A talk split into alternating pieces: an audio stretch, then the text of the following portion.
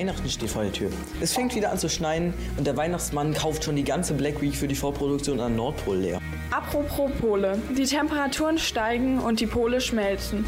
Der Wasserspiegel steigt und es gibt immer mehr Umweltkatastrophen, mehr Trockenperioden und vieles mehr, was durch den Klimawandel beeinflusst wird.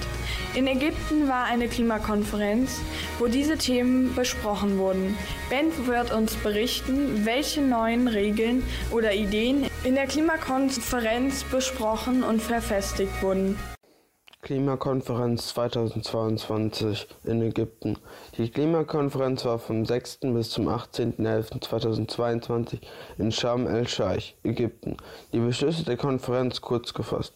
Es soll ein Fonds geben, in dem ärmere Staaten von Industriestaaten unterstützt werden sollen, um die unabwendbaren Folgen abzufedern, wie Überflutungen oder Stürme, und den Weg zu umweltfreundlicheren Staaten.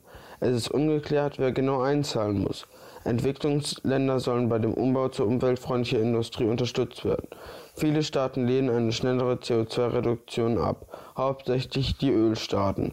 CO2-Emissionen soll bis 2030 um 43 Prozent sinken. Wir hoffen, ihr habt ein bisschen mehr Ahnung über den Klimawandel und was von der Politik dafür gemacht wird. Am 3. Dezember fand mal wieder der Tag der offenen Tür statt. Das LFG hat sich wieder rausgeputzt und sich von seiner besten Seite gezeigt. Schülerinnen und Lehrkräfte haben gemeinsam viele Mitmachaktionen, Probeunterricht und Verkaufsstände errichtet. Und was da so alles aufgebaut und gebastelt wurde, haben unsere Reporter für euch in Erfahrung gebracht. Das hört ihr jetzt. Wir sind hier gerade vor dem Spanischraum in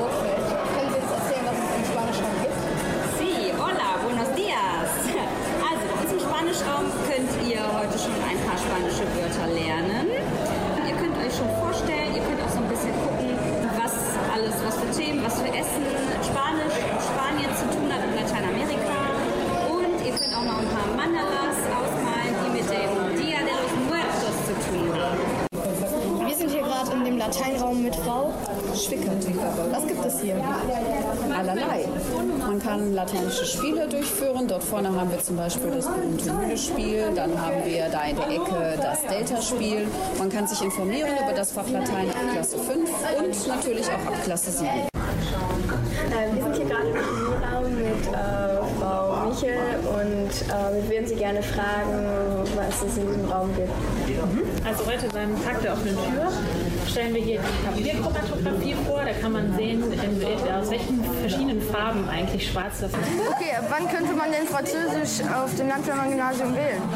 Ähm, ja, zur siebten Klasse kann man äh, sich dafür entscheiden, Französisch zu wählen, was natürlich eine wunderbare Idee ist, denn Französisch ähm, steht, äh, auch wenn wir heute quasi eine Crepe machen, und nicht nur aus Crepe und dem Eiffelturm, sondern in unserem Raum kann man entdecken, dass, es, dass Französisch halt äh, in der Welt ganz weit verbreitet ist. Und wir haben ganz viele verschiedene ähm, Dinge aus unterschiedlichen Kulturen mitgebracht, aus Ländern, wo Französisch gesprochen wird. Und äh, ja, da freuen wir uns drauf, dass wir den Kindern das näher bringen. Okay, dann werde ich auch noch ein Crepe kaufen. Danke. Was machst du hier gerade? Ich bastel mit den Kindern Samen.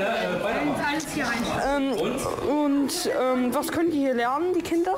Äh, wie man halt Samenkugeln macht und wie man halt, halt in der Natur halt Blumen pflanzen kann. Dankeschön.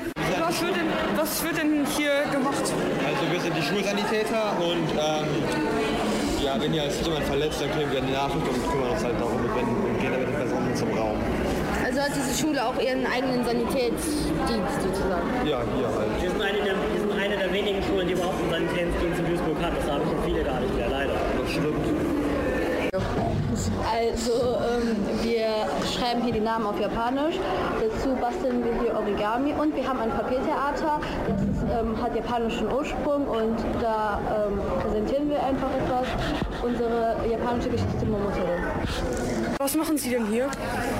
Ich präsentiere den Neigungskurs Robotik und gebe den Viertklässlern, die hier hinkommen, die Möglichkeit, hier selber ein bisschen rumzuprogrammieren und Roboter fahren zu lassen. Was wird denn genau in diesem Kurs gemacht? Im Robotikkurs, ja, die Kinder, die bauen Roboter und programmieren die so, dass die automatisch reagieren, zum Beispiel, wenn sie gegen eine Wand fahren, dass die umdrehen. Dann bauen wir eine Fernsteuerung, dann benutzen wir Farbsensoren, also was. Wie schön war das denn, mal wieder präsent da zu sein. Und da war ich in der Bibliothek und wollte mir mal wieder ein Buch durchlesen, aber ich konnte mich halt nicht entscheiden. Aber dafür haben Elisabeth und Manuk jetzt eine Buchrezension gemacht. Und zwar über das Buch Story for Future von Bien Marza. In dem Buch Stories for Future geht es um die Geschichten von 13 Jugendlichen, die etwas bewegen. Zusammengefasst wurden die realen Geschichten von Viviana Mazza, die in Italien lebt und 1978 geboren wurde. Übersetzt ins Deutsche wurde das Buch von Sophia Marzalow. Die 224 Seiten teilen sich in Informations- und Geschichtenseiten. Auf den Informationsseiten sind wichtige Informationen über das Herkunftsland und ähnliche Geschichten wie die der Protagonisten und Protagonistinnen geschrieben. Die verschiedenen Geschichten sind in Kapiteln aufgeteilt, sodass es zu jeder Geschichte ein Kapitel gibt. Die Protagonistinnen und Protagonisten haben viel Verschiedenes erlebt und jeweils das Beste daraus gemacht. So unterschiedlich die Geschichten auch sind, eines haben sie gemeinsam. Alle 13 Jugendlichen sind außergewöhnlich und kämpfen für sich, die eigenen Rechte und eine bessere Zukunft. Mir gefällt besonders, dass all diese Geschichten dazu aufrufen, sich zu engagieren und sich nicht alles gefallen zu lassen. Jeder dieser Jugendlichen ist ein Vorbild für jeden von uns. Der, der Schreibstil ist sehr informativ und gefällt mir gut. Das Buch ist sehr gut recherchiert und es wurden extra dafür viele der Protagonisten interviewt.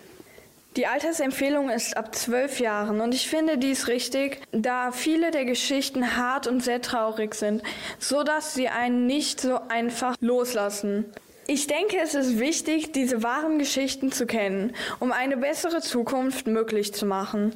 Ich kann dieses Buch nur weiterempfehlen, da es auch deutlich macht, auch Kinder und Jugendliche können die Welt verändern. Wie zum Beispiel Nuyut, die gegen ihre Zwangsverheirat rebelliert und sich mit zehn Jahren scheiden lässt. Viviana Mazza zeigt, kleine Rebellionen können ganze Länder verändern. Das klingt nach einem guten Tipp für die Weihnachtsferien. Werdet ihr euch das Buch besorgen und durchlesen oder habt ihr auch etwas anderes auf der Leseliste für die Ferien? Fast ganz am Schluss gibt es hier wieder unser Quiz. Vier Wörter, eine Lehrkraft. Bevor wir euch die neuen Wörter verraten, hier wie immer die Auflösung vom letzten Mal. Die Wörter waren blond, Deutsch, Philosophie und Locken. Diese Wörter beschreiben Frau Schönemann. Habt ihr es erraten? Jetzt wünschen wir euch wieder viel Spaß mit den neuen Wörtern. Sie sind Deutsch, blond, Philosophie, weiblich. Wenn ihr Ideen habt, welche Lehrkraft es sein könnte, schreibt es doch gerne in die Kommentare. Nach einer Corona-bedingten Pause fand in diesem Jahr endlich wieder mal die Halloween-Party in unserer SV statt. Mit allem, was dazugehört. Musik, Snacks und dem berühmten Kostümwettbewerb. Dem gruseligen Spinnenmädchen, schaurigen Vampiren und weiteren Kreaturen war auch noch unsere, unsere Poladu-Reporterin Maeva und Jamila da und haben für euch einige Interviews empfangen. Was ist dein Kostüm? Ich bin eine Schülerin, die zum Teufel wird. Ist dein Kostüm so geworden, wie du es wolltest? Ja, also ich wollte jetzt nicht so viel daran ändern. Es reicht mir eigentlich. Was findest du an der Halloween-Party am besten? Ich finde gut, dass man hier in Runden gehen kann und machen, was man will. Und wer denkst du wird gewinnen? Meine Freundin. Was hat deine Freundin für ein Kostüm? Ähm, die ist so Mensch halt und die wird halb, halb im Gesicht zum Kürbis. Was findest du an der Halloween-Party am besten? Ähm, die Leute schrecken, die, allgemein auch mit rumlaufen, neue Leute kennenlernen und auch die Musik allgemein alles. Okay. Und wer denkst du wird gewinnen? Niemals wird gewinnen. Ja, an der Halloween-Party. Das, beste äh, das beste Kostüm. Was denkst du ist das beste Kostüm? Ich hoffe ich natürlich, ne? man will ja immer gewinnen. Aber ich kann mir gut vorstellen, dass Leandro gewinnt, der mit dem Raben. Oder der hinter mir mit Zorn. Und jetzt schulden wir euch noch die Auflösung des Kostümwettbewerbs. Die Gewinner des Kostümwettbewerbs sind Auf dem fünften Platz hat es dieses Jahr der Pestdoktor geschafft. Auf den vierten haben es Alvin und die Chipmunks geschafft. Auf den dritten eine Hexe. Auf den zweiten Jasmin aus dem Film Aladdin. Und auf dem ersten ist Steve von Minecraft. Und jetzt berichten wir euch noch über eine unserer AGs, die Medienscouts. Geführt wird diese AG von Herrn Jagenow. Wann findet die AG statt? Die AG findet am Dienstag in der 8. und 9. Stunde statt. Und wo ist die AG? Ähm, momentan sind wir in Raum 207. Ähm, gelegentlich sind wir aber auch in einem Computerraum, wenn es darum geht, dass wir ähm, intensiv Recherche betreiben. Wer kann alles mitmachen? Im Prinzip kann ähm, jeder erstmal mitmachen. Es ist aber wichtig, dass ähm, Schülerinnen und Schüler ähm, ein gewisses Alter haben. Also das heißt, wenn du in der fünften und sechsten Klasse bist, dann geht es leider noch nicht. Aber ähm, wenn du irgendwie ähm, am Ende der sieben bist und aufwärts, achte, neunte, zehnte bis Q2 kannst du gerne an der AG teilnehmen. Das ist eine, ähm, ist eine, ist eine wichtige Sache, denn ähm, wir behandeln Inhalte, die sind die bedürfen einer, einer, eines gewissen Alters, um die, um die vermitteln zu können und um die verstehen zu können. Was genau macht man denn da eigentlich? Ja, ähm, ich glaube, ihr kennt es alle. Ähm, Handys sind ein Teil unseres, unseres äh, Lebens. Ähm, wir benutzen die alle, die haben ganz viele Vorteile. Ähm, die sind äh, wunderbare Instrumente. Aber ihr jeder von euch, wenn ich das jetzt sage, hat sicherlich auch schon mal Situationen erlebt, wo irgendwas nicht so gut gelaufen ist, wo ähm, vielleicht auch in einem Klassenchat Sachen passiert sind, die uncool waren. Ja? Und ich glaube, da hat jeder einen Anknüpfungspunkt. Und es geht darum, dass wir Medienscouts ausbilden. Das sind Sch Schülerinnen und Schüler, die gerne jüngeren Kindern beibringen möchten, wie ich mich oder wie sie sich respektvoll miteinander im Hier und Jetzt, aber auch in der digitalen Welt ähm, verhalten können. Da bieten wir und erarbeiten, wir erarbeiten verschiedene Workshop-Angebote zu ganz, ganz vielen verschiedenen Themen. Das heißt, es ist also eine AG zur Erarbeitung von Workshops. Was für Workshops sind das denn? Ähm, ja, es sind Workshops, wie zum Beispiel gerade benannt das Thema Klassenchat. Ähm, das ist einer, oder das ist der erste Workshop, den, ähm, den die Medienscots anbieten, ähm, meistens in den neuen, fünften Klassen. Ähm, und da geht es einfach darum zu schauen, welche Vorteile hat ein Klassenchat, was ist aber auch wichtig, um das, um das Gemeinsame da drin irgendwie auch gut zu gestalten. Also welche, welche Regeln sind uns wichtig, welche Werte sind uns wichtig und wie gehen wir vernünftig miteinander um. Das ist so ein erster Workshop. Im Anschluss gibt es ähm, Workshops zum Thema Cybermobbing, ähm, weil wir gemerkt haben, dass ganz viele Kinder da ähm, dieses Thema benennen im Klassenchat-Workshop, obwohl es gar nicht so Thema ist. Und ähm, dann haben wir gesagt, dazu brauchen wir auf jeden Fall auch einen Workshop. Und äh, im Laufe der, der Zeit, so ist der Plan, da arbeiten wir gerade dran, gibt es noch Workshop-Angebote zum Thema Gaming. Wir alle kennen das, glaube ich, dass wir gerne, gerne auch mal zocken, was auch eine super Sache ist. Aber ihr kennt das auch, es gibt sicherlich auch ein paar Sachen, ähm, da muss man lernen, mit umzugehen und aufzupassen, dass man da vielleicht nicht zum Beispiel sein ganzes Taschengeld drin versenkt. Ja, und so arbeiten wir uns durch. Es gibt dann, wenn man älter wird, noch andere Themen, ähm, wie zum Beispiel das Thema Cyber Grooming und äh, Sexting, was echt wichtige Themen sind, die einem sicherlich auch in irgendeiner Form begegnen können. Und den Medienscouts und uns ist es wichtig, dass, dass wir die Kinder darauf vorbereiten, aber auf eine coole und entspannte Art und Weise. Und es geht nicht darum zu sagen, das ist verboten und das ist erlaubt. Und wie finden diese Workshops statt? Meistens ist das so, dass wir die Schülerinnen und Schüler, die bei uns teilnehmen in der AG, ähm, Frau Kretschmer und ich bilden die aus. Wir haben auch gemeinsam Fortbildungen mit den Kindern, ähm, mit den ähm, Jugendlichen würde ich auch fast schon sagen, weil Kinder sind es nicht mehr alle. Ja, und dann sind die, sind die Medienscouts in der Lage, die Workshops in den Klassen selbstständig durchzuführen. Also das machen nicht die Lehrerinnen und Lehrer, sondern das machen die Schülerinnen und Schüler. Das nennt sich Peer-to-Peer, -Peer, also von Schülern für Schüler. Und ähm, wir Lehrkräfte sind im Prinzip nur als Begleitung da, ganz im Hintergrund.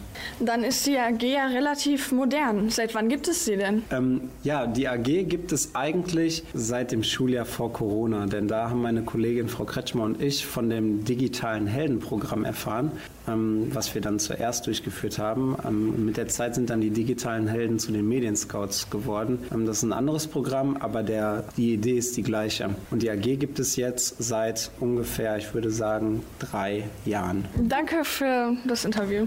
Und jetzt wisst ihr wieder mehr über unsere AGs. Wir hoffen, euch hat die Podcast-Folge gefallen. Frohe Weihnachten und einen guten Rutsch ins neue Jahr wünscht euch die Reaktion. Vielleicht hört ihr ein paar Weihnachtslieder. Wir haben dazu eine Umfrage gemacht, die ergeben hat, dass Last Christmas wohl das beliebteste Weihnachtslied ist. Was hast du noch so geplant für die letzte Woche vor den Weihnachtsferien? Also ich habe ja am Mittwoch das Konzert, wo ich Geige spiele. Ähm, das ist 19 Uhr bei uns in der Aula im LFG 2 und ihr seid alle herzlich eingeladen. Dann wünschen wir euch noch einen guten Rutsch ins neue Jahr und bis zur nächsten Folge. Tschüss!